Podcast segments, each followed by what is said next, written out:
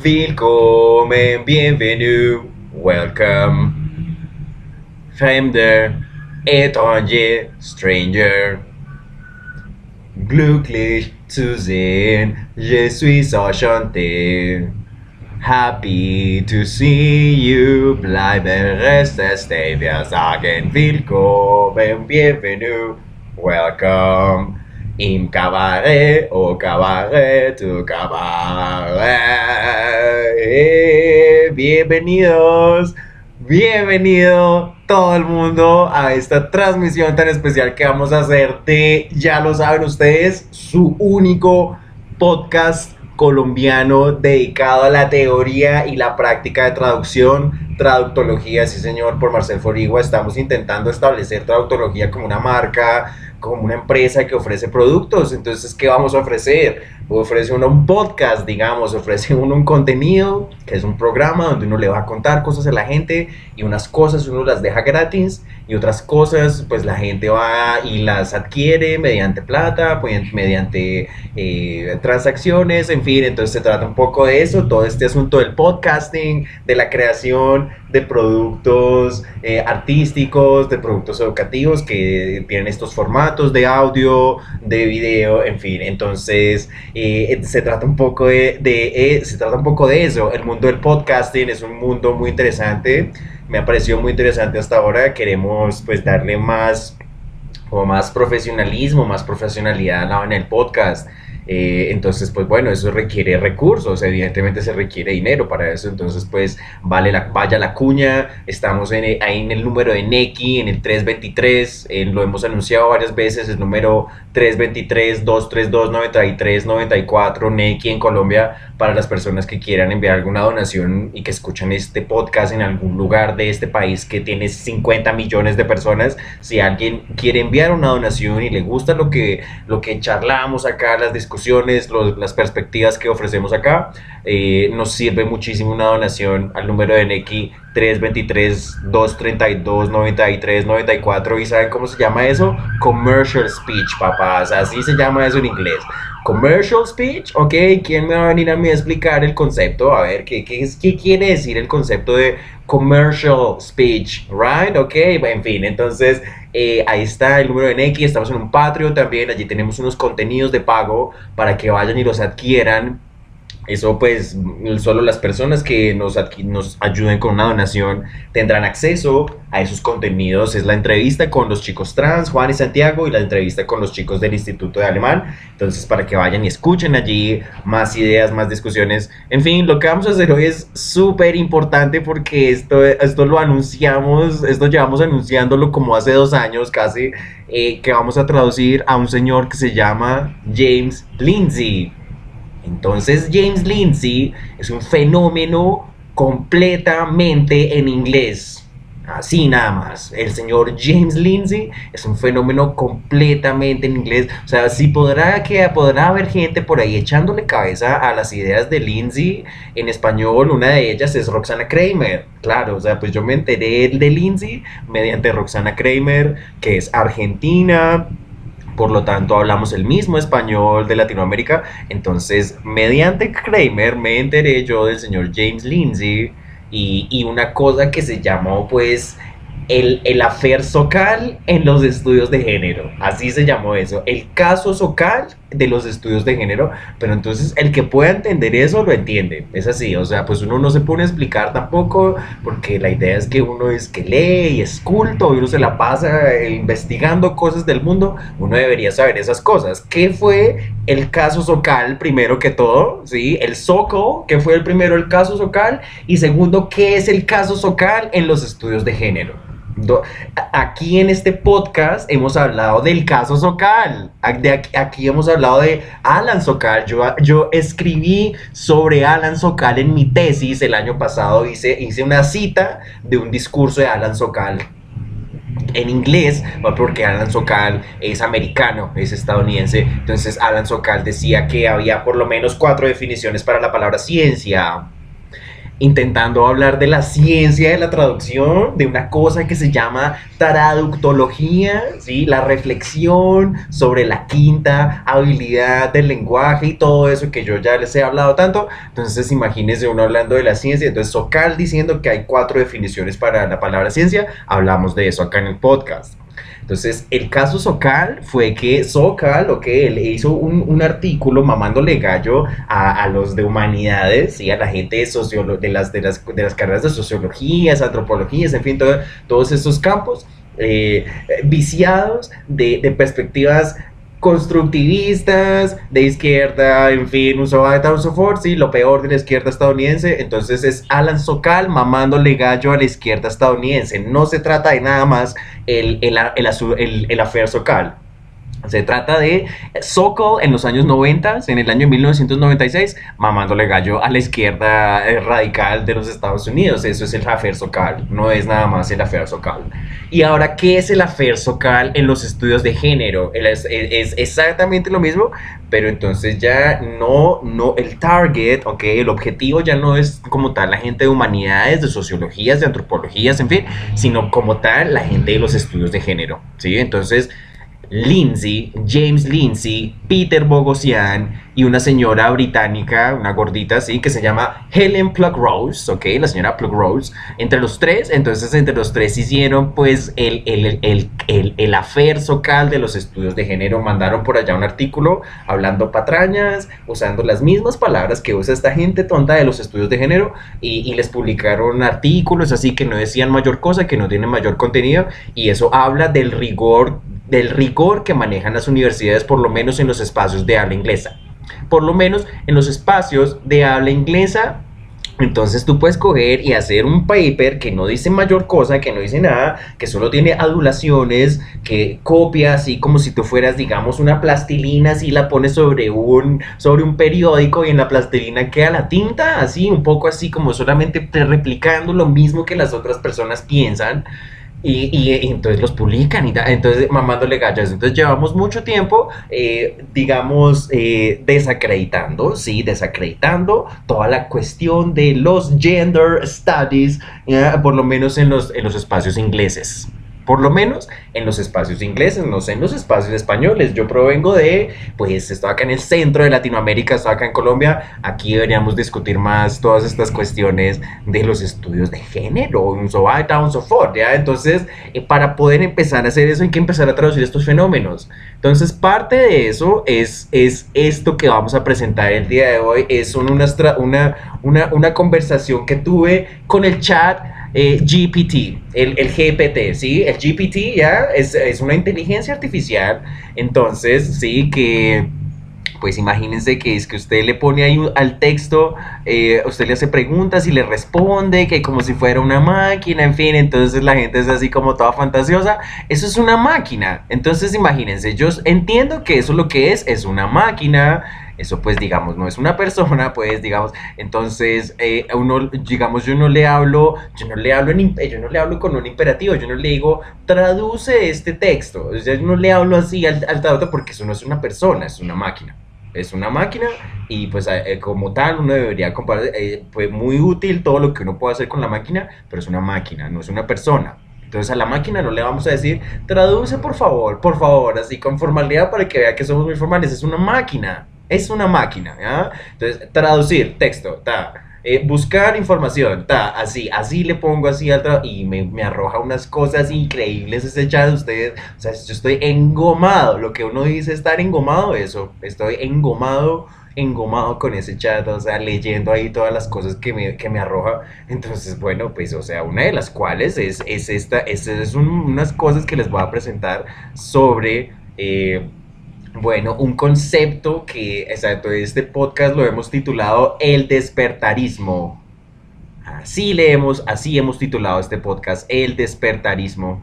Entonces, genau, vamos a ver de qué se trata el asunto del despertarismo, sí, porque entonces, pues bueno, o sea, eso pues es lo que las personas por lo menos que saben la discusión, saben que eso en, en, en, en inglés es lo que se conoce como el woke, ¿no? El wokeism Y en fin, bueno, todo eso. Entonces, bueno, que nada, a mí me interesa mucho traducir a Lindsay porque Lindsay, Lindsay lleva mucho tiempo criticando este sector de la izquierda de Estados Unidos, del cual por lo menos aquí en Colombia copiamos muchas cosas. Es así, o sea, así nosotros acá copiamos muchas cosas de ese sector de izquierda estadounidense. Es de lo peor que podemos hacer como sociedad, si me lo preguntan a mí, ¿ok?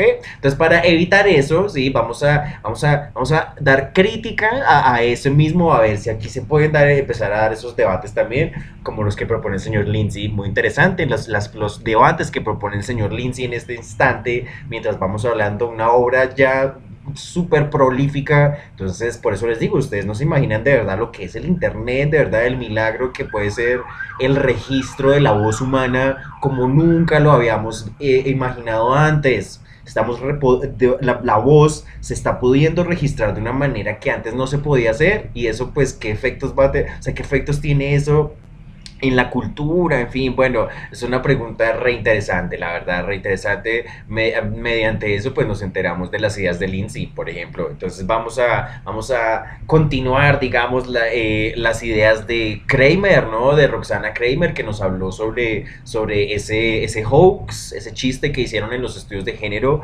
Lindsay, Bogosian, Plug Rose y bueno, exacto, vamos a darle un poco continuidad a eso. Esto es parte de una conversación que tuve con ese, con ese, con el, con el chat. Eh, entonces, pues bueno, yo pues estaba como buscando una definición de ese término wokeism. Entonces encontré una, una, una traducción al español que es el término despertarismo. Entonces, pues bueno, vamos a, vamos a leer un poco qué hablamos allí con el, con el, con el chat, con esta inteligencia artificial, ¿no? La gente pues pensando que estamos ya casi en los tiempos de Terminator. No, no, no sean exagerados. El despertarismo, ¿sí? El despertarismo es un término que ha sido utilizado por algunas personas para describir un movimiento cultural que enfatiza la justicia social y la lucha contra la opresión. Surgió de la frase en inglés vernáculo afroamericano Stay woke, ¿Qué significa estar al tanto de los problemas e injusticias sociales y políticos. Ja, miren, ah, ustedes saben que es Rick and Morty, ¿sí o no? Pues Rick and Morty no tiene presentación porque todo el mundo sabe que es Rick and Morty. Los, ah, los que hicieron Rick and Morty se llaman Justin Roiland y Don Harmon. Así se llaman esos dos. Son personas como ustedes y como yo, de carne y hueso. Se llaman, se llaman Don Harmon y Justin Roiland. Sí, ellos hicieron otro programa de televisión que se llama Community. Sí, pero ese programa es más viejito, eso es como del año, eso es como de los 2000, finales de los 90, no me acuerdo bien, pero bueno, Community, en todo caso, eh, de Justin Roiland y Don Harmon. Entonces allí actúa Donald Glover, ¿sí? Donald Glover es un negrito, ¿sí? Un actor negrito, que bueno, siempre ha aparecido en público, siempre ha sido actor, en fin. Entonces, eh, recientemente lo conocemos con el nombre Childish Gambino, ¿ok? Ese Childish Gambino es ese mismo actor que aparece en Community, que la escriben los mismos de Rick and Morty, ¿ok? Entonces en una canción que escribe Childish Gambino, él usa esa frase, es esa, esa canción que se llama Redbone, ¿ok? Y que dice, I must stay woke. Entonces, efectivamente, es una frase que usan los afroamericanos, en fin, es de lo que dice acá, es el inglés vernáculo afroamericano. Entonces dice, stay woke. Pero digamos que en el contexto de la canción de Childish Gambino, eso habla más de una infidelidad más que todo. En fin, vamos a continuar con la lectura. Dice, este movimiento del despertarismo, ¿cierto? ha ganado atención en los últimos años como resultado de una mayor conciencia del racismo y la desigualdad sistémicos, particularmente en los Estados Unidos. Quienes se identifican con el despertarismo se esfuerzan por desafiar y desmantelar los sistemas de opresión basados en la raza, el género, la sexualidad y otras identidades sociales. Esto incluye abogar por cambios en las políticas y normas culturales que perpetúan la desigualdad, promover la inclusión y la diversidad y denunciar los casos de intolerancia o discriminación. Los críticos del despertarismo a menudo argumentan que promueve la intolerancia y silencia los puntos de vista opuestos. También pueden criticar el uso de términos como cancelar la cultura para describir el castigo percibido o el ostracismo de aquellos que no se ajustan a ciertas creencias de la justicia social. Cancelar la cultura cuando tenía Facebook, ok, me acuerdo mucho una vieja pidiendo que cancelaran a, mm, no sé, o sea, cancelen a X, el que ustedes quieran, cancelen a Ta, ¿por qué no han cancelado a mm? Así, ustedes han visto eso en Facebook, ¿no? ¿Por qué no cancelan a Ta? Ah, mire, vea pues, este, este, este, sector del despertarismo es particularmente esa gente la que usa ese tufo que tiene el lenguaje, ¿cierto? Que cancelar la cultura. Entonces, una, eh, que cancelen a Ta. Y un mal le comentó, ¿qué quiere decir cancelar? Y saben qué respondió, lo tengo aquí como un tatuaje, lo tengo, respondió que era que, ella creía que era claro lo que estaba diciendo. Así, es, creo que es claro lo que digo. ¿Cree que es claro? No, todo lo contrario, no es claro que es el verbo cancelar. ¿Cancelar a quién? Cancelar la cultura, cancelar un hablante, cancelar un escritor, un actor, un político, en fin, o sea, eso quiere decir exactamente, o sea, cancelar la persona quiere decir que, dos puntos, Ah, ahí está, no hemos, no saberíamos, no sabríamos definir esa palabra y la gente cree que sí, o es una cosa que la gente cree que sabe muy bien las palabras que está usando y ni idea. Y ni idea, así. Entonces cancelar y tal. Y que es claro, que es claro lo que uno está diciendo con cancelar. Realmente no es claro, no es claro. Y por eso el señor Lindsay, el señor Lindsay se puso a hacer un diccionario, ¿sí? Eh, donde él define todos esos términos. Entonces, bueno, veremos en el futuro qué será ese temita de cancelar la cultura. En todo caso, despertarismo es un término que se ha utilizado en una variedad de formas y de contextos y su significado puede variar dependiendo de quién lo esté usando tampoco es unánime el significado de qué es el movimiento del despertarismo, pero por lo menos la visión del señor Lindsay me parece apropiada para seguir investigando, ¿ok? Algunas personas usan el término para referirse a un movimiento cultural más amplio que busca abordar temas de justicia social y equidad, mientras que otros lo usan de manera más restringida para referirse a creencias o acciones específicas asociadas con este movimiento. efectivamente, entonces uno lee la justicia social, equidad, ah, muy bien, ¿cuál es el problema? Ah, bueno, esa es que esa, es la vaina del lenguaje, o sea, uno cree que las palabras están que le están a uno comunicando el, el mensaje que supuestamente deben comunicar y no, ese es uno de los problemas de la posmodernidad que vamos pasando, que las palabras parece que significaran cosas, pero en realidad no. Es el asunto de la significancia, qué es significante y qué no. ¿Qué, ¿Qué, te parece a ti significativo y qué no te lo parece? O sea, eso es una pregunta, o sea, yo creo que esa es la pregunta de este milenio, de este milenio, o sea, como es una, época en la que las palabras parece que no significan lo que significan, en fin, entonces es eso. Entonces que aquí que, eh, que los despertarios, y los despertaristas, digámosles, entonces justicia social y equidad pero hay muchos reparos con ese sector. En esencia, este movimiento se basa en la creencia de que los sistemas y estructuras sociales perpetúan la opresión en función de diversas identidades sociales, como la raza, el género, la sexualidad, el nivel socioeconómico, quienes se identifican, muy, muy, esa palabra no es gratis, identificarse, identificarse, quienes, quienes se identifican con este movimiento buscan desafiar estos sistemas y trabajar por una mayor igualdad y justicia para los grupos marginados.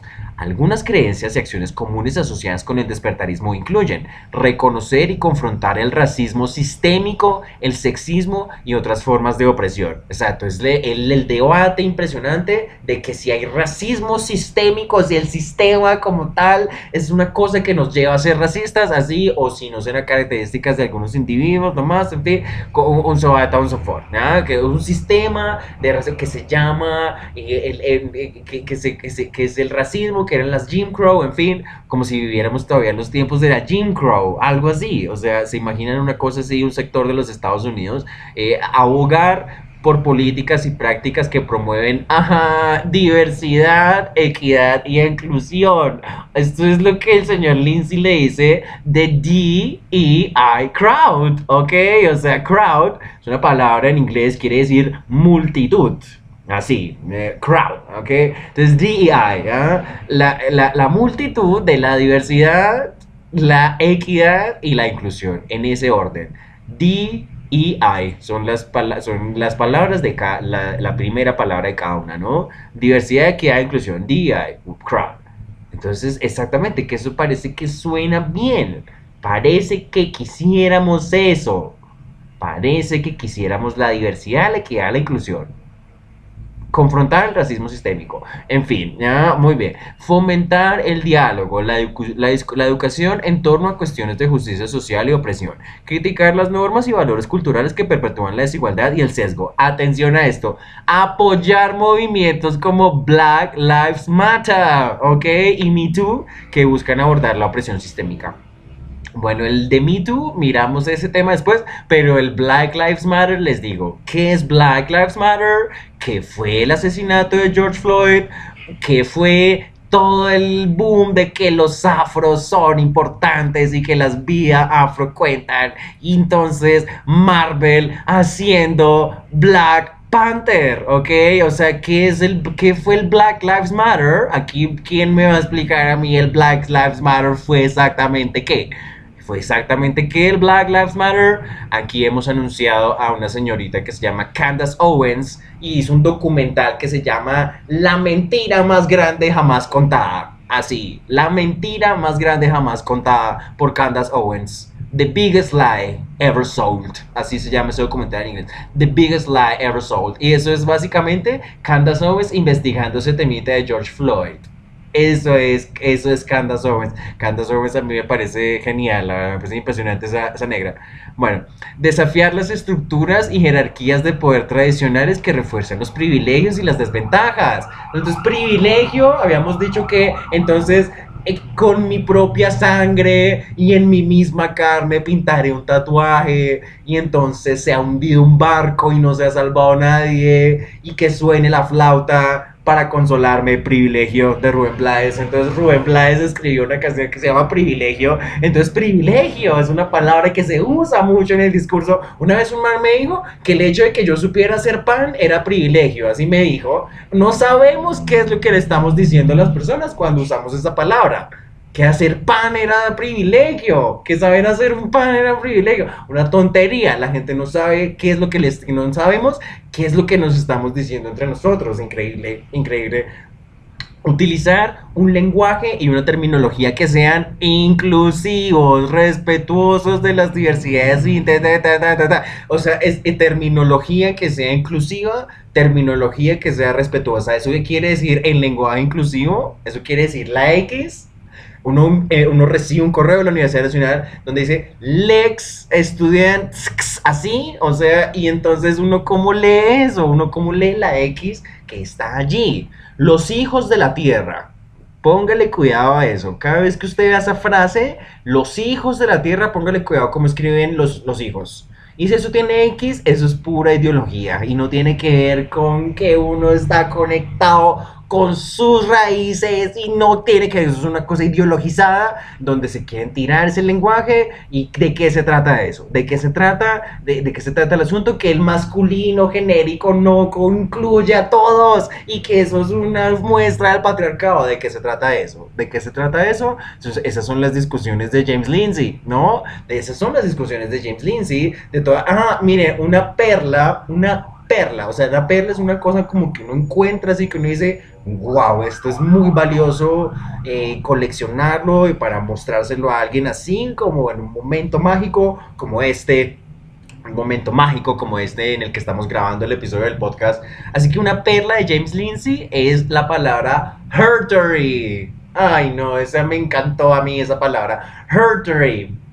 Clara, es clara, hertery, sí, entonces, entonces hertery versus history. Claro, entonces history, porque entonces his es el posesivo de él en inglés, ¿cierto? Su casa de él, en él decimos his house, ¿cierto? Su casa de ella, her house. Entonces, en vez de history, hertory. Entonces, la hertory, la historia contada desde la perspectiva femenina. Ay, no, esa, esa, o sea, esos juegos de palabras son posmodernos que creen que todos son jueguitos así de palabras para impresionar. y uno, lo, lo, realmente, es que lo que pasa es que el ser humano realmente es impresionable a los juegos de palabras. A uno le impresiona eso mucho. O no le impresiona la, la, rima, los poemas, y por eso el reggaetón es tan popular. O que el reggaetón es solo rima, solo rima, solo palabras así, unas que riman con otras. Eso es. Y eso, eso, eso, y eso es una cosa que hace que eso sea muy, muy masivo muy, muy masivo, como en el momento la poesía de ese tipo era también muy, muy eh, reconocida, ya ha perdido valor. Usted pregúntele a un poeta, a un profesor de literatura, le va a decir que ese tipo de, de, poesía que hace el reggaetón, eso ya está mandado a recoger en los círculos literarios. Es así, en los círculos literarios, esa pesa, esa, esos poemas que son de rima, eso ya está, eso ya está mandado a recoger, ya eso no se está discutiendo eso. Eh, pero, pero pues el reggaetón está en eso, pero pues claro, pues como el reggaetón no es de discusiones académicas, de mirar a ver cuál es el estado de cosas del mundo, sino está como en un mundo ahí de fantasía, una cosa ahí como de la isla del placer de Jordan Peterson, eso es esa industria, la industria del millón de dólares, así le decía Shaggy, la industria del millón de dólares. Entonces esa industria del millón de dólares, también con sus jueguitos de palabras, en fin, o sea, el reggaetón también son políticas identitarias. A mí me da la impresión de que el reggaetón, sí, a mí me da la impresión de que el reggaetón también son políticas identitarias, eso después lo vamos a mirar. Bueno, dice, los críticos del despertarismo a menudo argumentan que, argumentan que promueve la intolerancia y silencia los puntos de vista opuestos, pueden verlo como una forma de corrección política o política de identidad que se centra demasiado en las identidades sociales y no lo suficiente en el mérito del logro individual. Exacto, es eso. Eh, el despertarismo es, es la corrección política es la corrección política, es el identity politics, son las políticas identitarias, un Zoata, un Sofor, se centra más en la identidad de grupo que en las cosas que individualmente estamos haciendo. Es así, aquí no hay responsabilidad individual. Aquí no le podemos exigir al individuo responsabilidad individual. Y cuando digo aquí, me refiero por lo menos a mi realidad más inmediata, que es la ciudad de Bogotá, el país de Colombia. Aquí es muy difícil exigirle a la gente responsabilidad individual porque estamos muy centrados en nuestras identidades colectivas. Así, es un problema que uno piensa en la sociedad en colectivos y no en individuos. Es el mismo problema de El Salvador, el mismo problema de Bukele, Bukele poniendo a las familias de los presos a pagar por las cárceles, así. Y eso, pues, ¿por qué las familias tienen que pagar eso? Si el, el sistema judicial está basado en el individuo y no en la familia del individuo, no en el clan al cual pertenece el individuo. Entonces, eso de Bukele es un tufito también ahí como marxista, mm, ahí como que no, o sea, pues podrá, o sea, no sé cuál es la orientación política de Bukele, Bukele probablemente sea conservador de derecha, pero eso, eso es un tufito ahí marxista, hay un tufito ahí marxista de dividir la sociedad así en esos, en esas, en esas políticas identitarias, en esos grupos identitarios, eso, eso es lo que está haciendo, no, no está respetando la, eh, la, soberanía que tiene el individuo. No está haciendo eso el presidente Nayib Bukele en El Salvador. Un saludo al Salvador porque allí también tenemos audiencia, allí también están escuchando este programa. Entonces, claro, muy bien. Entonces, eh, identidad social versus mérito, ¿no? Versus mérito, logros individuales. Algunos críticos también señalan ejemplos de lo que perciben como cultura de la cancelación, donde los individuos o grupos son condenados al ostracismo o castigados por tener creencias impopulares o controvertidas. A pesar de estas críticas, el despertarismo sigue siendo una fuerza, una fuerza influyente en la cultura y la política contemporáneas, particularmente en los Estados Unidos. Su enfoque en temas de justicia social, equidad, refleja un cambio más amplio hacia una mayor conciencia y comprensión de la opresión sistémica y su impacto en las comunidades marginadas. Muy bien, entonces decíamos, este texto este, esta conversación que tuve con el chat, con la inteligencia artificial, me dice, muy bien, que, ese, que, es, que este movimiento de los woke tiene críticos, es lo que está diciendo ese texto, y eso efectivamente es correcto. Efectivamente es correcto que esto de los woke tiene muchas críticas allá en Estados Unidos, ¿sí?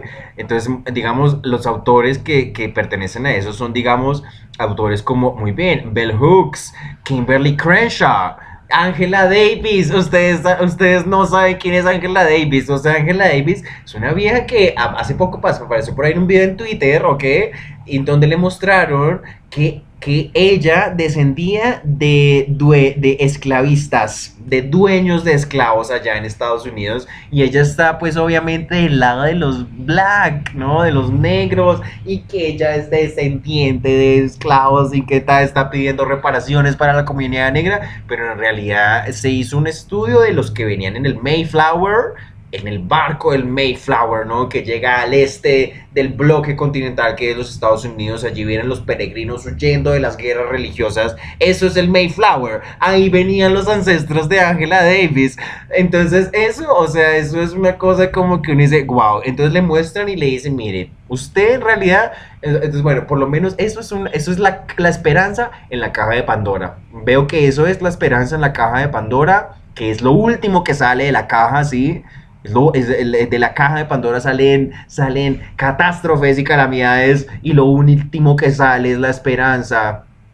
Lo último que sale de la caja de Pandora es la esperanza. Entonces la caja de Pandora, la la esperanza es esa, esa- es ese momento en el que le muestran a Angela Davis que ella, que ella desciende del Mayflower. Así. Eso quiere decir que ese movimiento se empieza a desmoronar. Es así, se empiezan a desmoronar todas estas nar- narrativas de los woke, porque eso finalmente es narrativa, es narración, es relato. Está muy bien entendida la posmodernidad en la medida en la que los posmodernos entienden que todo es un relato.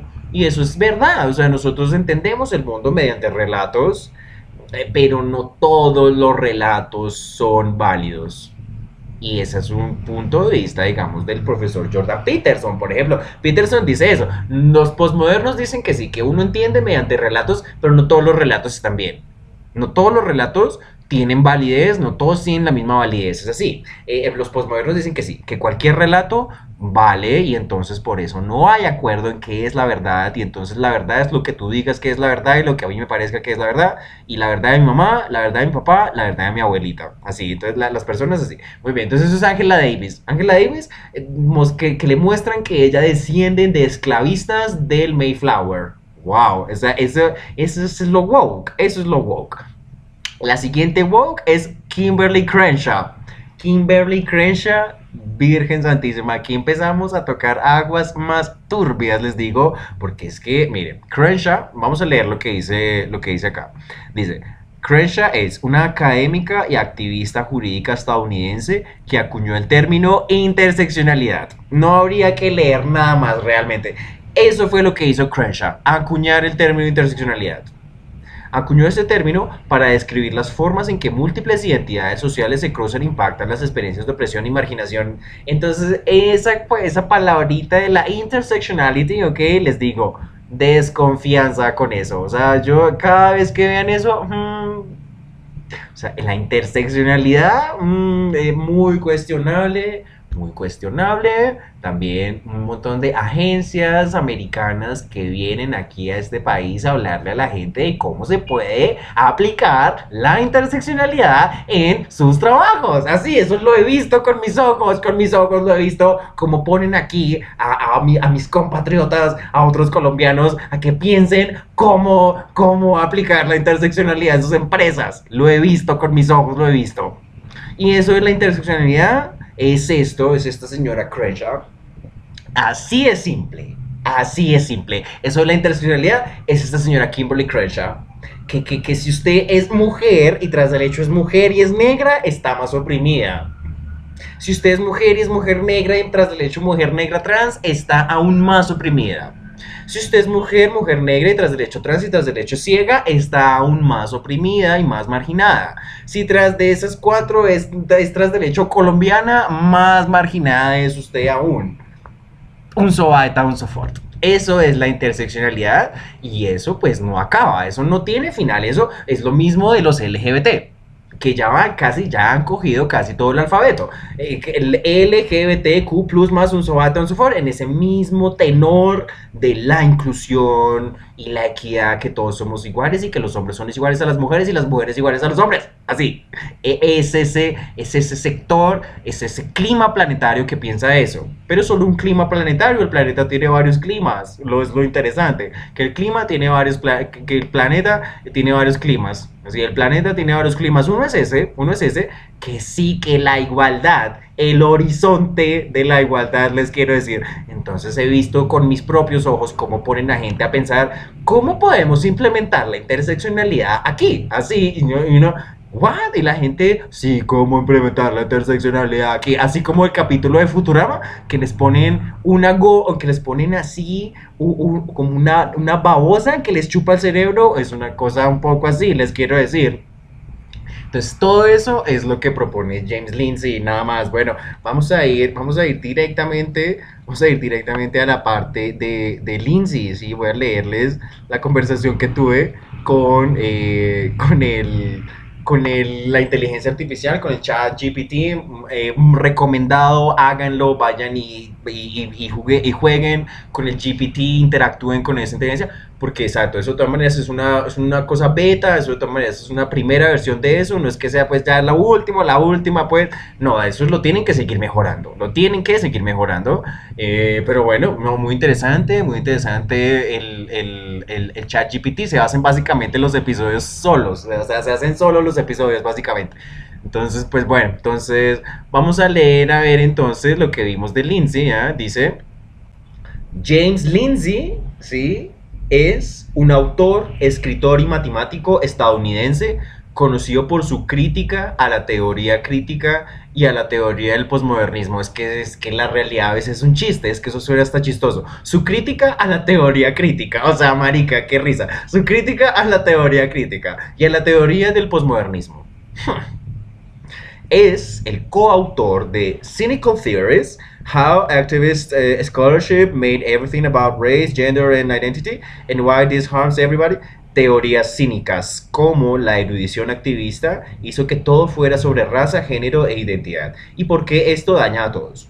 Un libro que analiza las raíces intelectuales de la justicia social y la cultura de la cancelación eh, exacto, es Lindsay poniéndose a pensar en ese, en ese temita. Muy bien. En lo que respecta a la historia de la interseccionalidad, Crenshaw, ¿sí? Y las empresas que ponen aquí a pensar a la gente cómo aplicar la interseccionalidad. Muy bien. En lo que respecta a la historia de la interseccionalidad, Lindsay ha criticado el concepto y su uso en el discurso político actual. En su opinión, la interseccionalidad se ha convertido en una ideología que divide a las personas en diferentes grupos según su raza, género, orientación sexual, otros factores de identidad, en lugar de promover la unidad y la igualdad de oportunidades. Según Lindsay, la idea de la interseccionalidad se originó en la década de 1970 en la teoría feminista como una forma de analizar las múltiples formas en que las mujeres enfrentan la discriminación y la opresión. Sin embargo, el concepto fue adoptado por otras corrientes políticas como el movimiento Black Lives Matter, que lo utilizó para denunciar la opresión que sufren las personas negras en los Estados Unidos. Exacto, Black Matters se basó en ese concepto de la interseccionalidad. ¿Usted sabía eso? Bueno, Lindsay ha argumentado que la interseccionalidad se ha, se ha convertido en una forma de pensamiento dogmático, así, así, el pensamiento dogmático de dogma, así que sí, sí, lo que ustedes digan, que promueve la cancelación de las personas, que no comparten las mismas opiniones políticas, los mismos puntos de vista sobre la libertad, sobre la identidad y la justicia social. Según él, Lindsay, sí, la interseccionalidad es una amenaza para la libertad de expresión y la democracia, ya que fomenta la división, la hostilidad entre diferentes grupos de personas. Y bueno, eso es lo que hablé de, con, con, con, el, con el GPT de, del señor Lindsay. Entonces, bueno, eso es lo que ha hecho Lindsay, ¿no? Lindsay se ha puesto a analizar todos los conceptos del despertarismo, de lo woke y tales. Y bueno, entonces eso es un tema un tema, les quiero decir, verdaderamente espinoso y difícil verdaderamente espinoso y difícil. ¿Saben por qué? Porque esas empresas que vienen aquí a decir que cómo aplicar la interseccionalidad en nuestros contextos son las que tienen la plata. Es así, esa, esa gente tiene mucha plata, mucha, eh, esas empresas le han de comer a mucha gente aquí en Colombia. Y dice que interseccionalidad.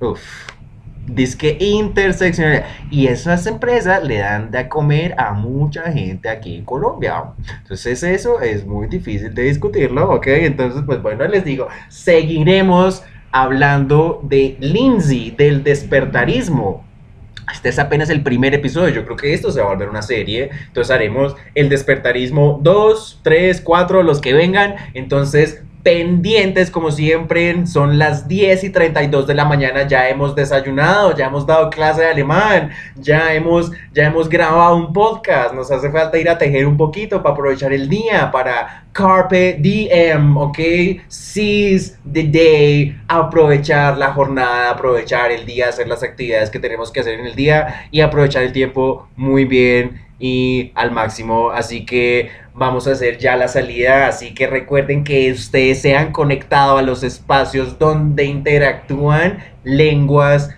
pueblos, culturas, los espacios de habla hispana, de habla bogotana, de habla inglesa, de habla alemana, de un poquito de habla francesa, de un poquito de habla italiana, de los espacios, de las técnicas, de los métodos, las estrategias, los procedimientos de traducción, die Übersetzungsverfahren, los espacios de las contribuciones al debate cultural, a la creación de nuevas líneas de comunicación, los espacios de Lindsay, Bogosian, Plug Rose, las burlas, el exceso de constructivismo en las universidades que hablan inglés, los espacios de Crenshaw, Butler, Davis, toda esa gente que es lo peor de la americanidad, de la misma manera que existe lo peor de la colombianidad, espacios de discusiones, debates, encuentros de ideas, los espacios de las características del buen orador de las cuatro habilidades del lenguaje, del hablar, del escribir, del leer, del escuchar y sin duda alguna los espacios de la quinta habilidad del lenguaje, el mero acto de traducir.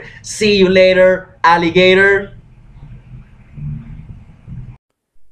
Si te encuentras en Colombia, puedes enviar una donación al número de NECI 323-232-9394. Repito, si estás en Colombia y estás escuchando traductología, el único podcast sobre teoría y práctica de traducción. Te quedamos infinitamente agradecidos por cualquier aporte, cualquier donación. Si estás en Colombia, puedes enviarme una donación al número 323-232-9394. 323-232-9394. Donaciones a Neki para el podcast que se llama Traductología en Spotify.